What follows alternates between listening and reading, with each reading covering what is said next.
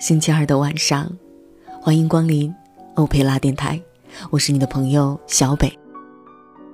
改变是一件很难的事，新年决心几乎都是以失败告终的。人是习惯动物，我们行为的百分之九十五都是习惯性的，或者是对一个强烈的外部刺激的反应，只有百分之五的选择是有意识的。自主的选择。我们大多数人过分夸大了意志力和纪律性的重要性，自我控制的作用实际上非常有限。而越是程式化的、惯例性的行为，做起来需要的精力就越少，自动重复发生的可能性就越大。今天晚上，与你分享。想实现持久改变，你需要从以下六个方面改变自己。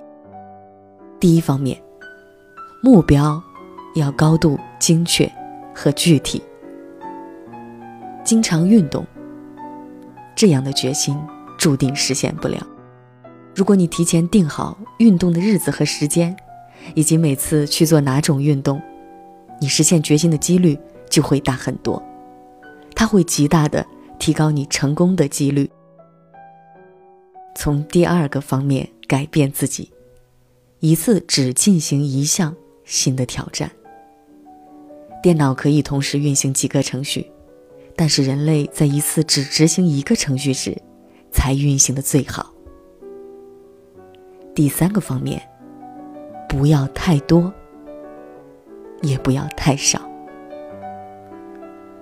我们在改变自己的生活时，最常犯的一个错误是，我们要求太高，承受不了。想象一下，多少年了，你都没有运动过，忽然之间，你精神大振，计划每天慢跑三十分钟，每周跑五天。结果很可能是，你发现那么大量的运动太痛苦了，没跑几天你就放弃了。我们也很容易走向另一个极端，那就是努力的不够。你计划每周三天，每天午饭时间走路十分钟，也坚持了下来。问题是几周之后，你感觉体重一点儿也没减少，你的动力就会减退了。真正能获得进步的唯一方法，是挑战你现在所处的舒适地带，找到一个中间地带。既能有效的推动你，让你感觉到收获，也不会太过分，让你不想再坚持下去。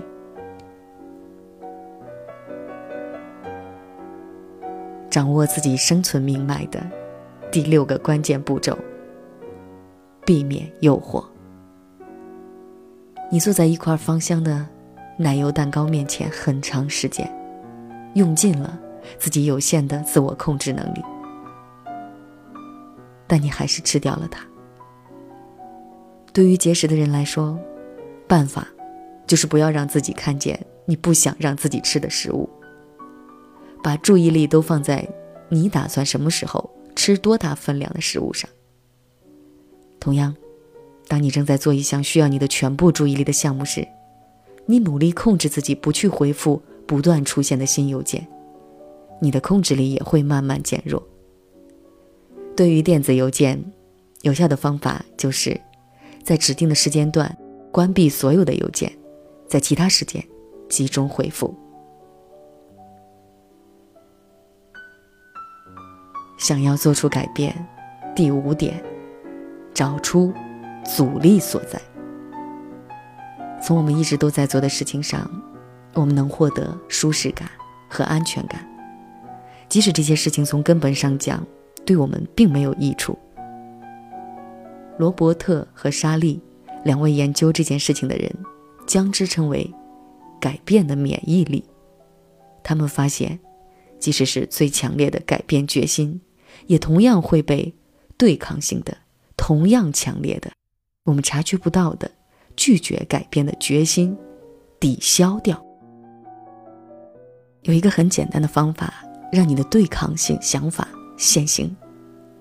想一个你真心想做出的改变，然后问问你自己：你正在做或者不做的哪些事情，削弱了你的决心？比如说，你在努力把注意力集中在重要的事情上，你对抗的决心，就是要及时回复那些邮件。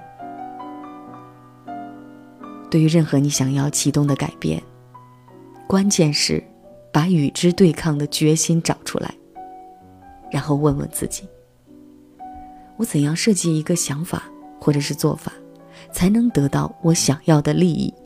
同时又能把它的代价缩小到最低呢？想要持久改变，第六点，坚信不疑。改变是艰难的，是痛苦的，你会经历无数次失败。普通人要尝试六次，才能最终实现一种改变。但是遵循上面的步骤，根据我自己的经验，我可以向你保证。你一定会成功。感谢作者托尼·施瓦茨。小北与你交流的微信公众平台是欧佩拉 Radio。天真得只有你，令神仙鱼归天，要怪谁？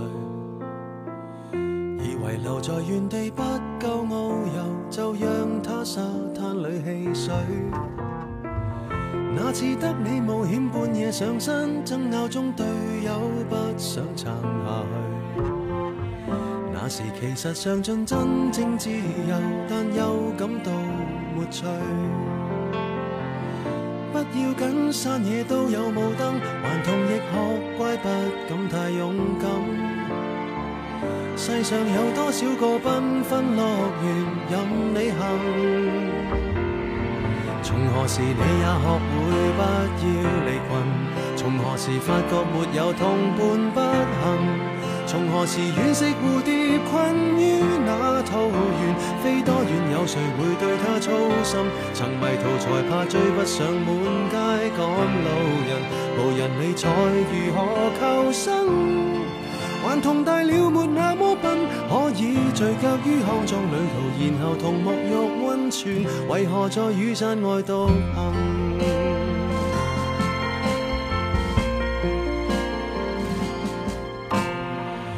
这么多好去处，漫游到独家村去探谁？既然沿着寻梦之旅出发，就站出点吸引赞许。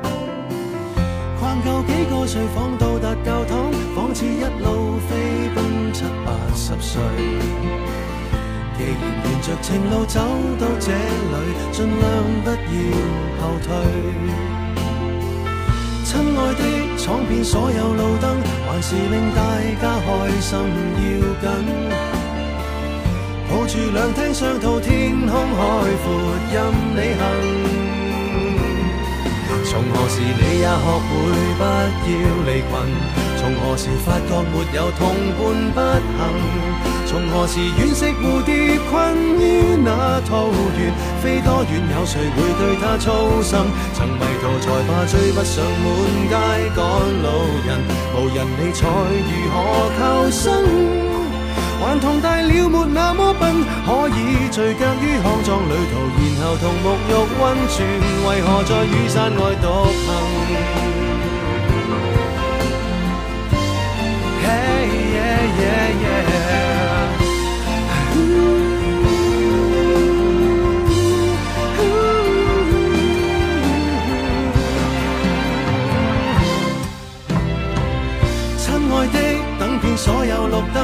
是让自己疯一下要紧。